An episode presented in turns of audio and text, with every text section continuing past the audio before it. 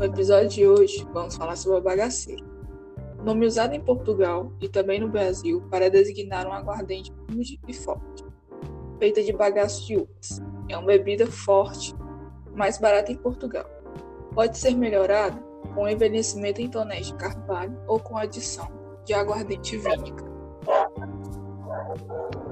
Aguardente bagaceira, ou simplesmente bagaceira, é obtida pela destilação do mosto fermentado das partes sólidas da uva, como cascas, sementes e até mesmo cachos.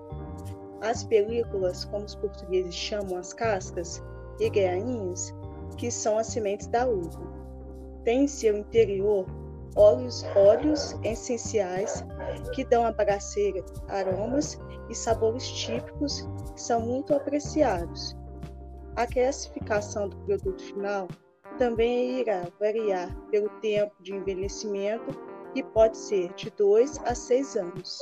Em 1756, o rei de Portugal, Dom José I, resolveu taxar a nova bebida, tornando a cachaça em uma das maiores fontes de impostos para a coroa.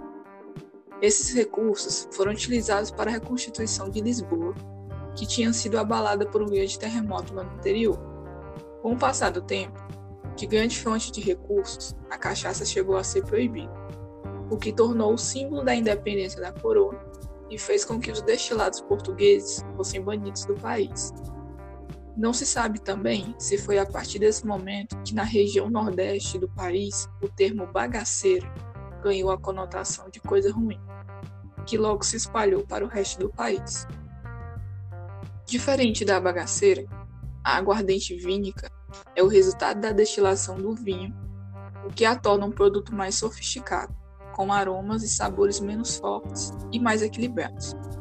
Ela pertence à mesma família do conhaque, do armagnac, do brandy e do jerez, que passam pelo mesmo processo, mas tem como grande diferencial a tipicidade das castas de uvas utilizadas na sua preparação, o que as tornam únicas. Outro aspecto importante na sua elaboração é o envelhecimento em barris de carvalho, para que ganhe suavidade, tons mais escuros, complexidade, sabores e aromas. A classificação do produto final também irá, variar, irá variar pelo tempo de envelhecimento, que pode ser de 2 a 6 anos. No próximo episódio, nós vamos falar sobre o pisco.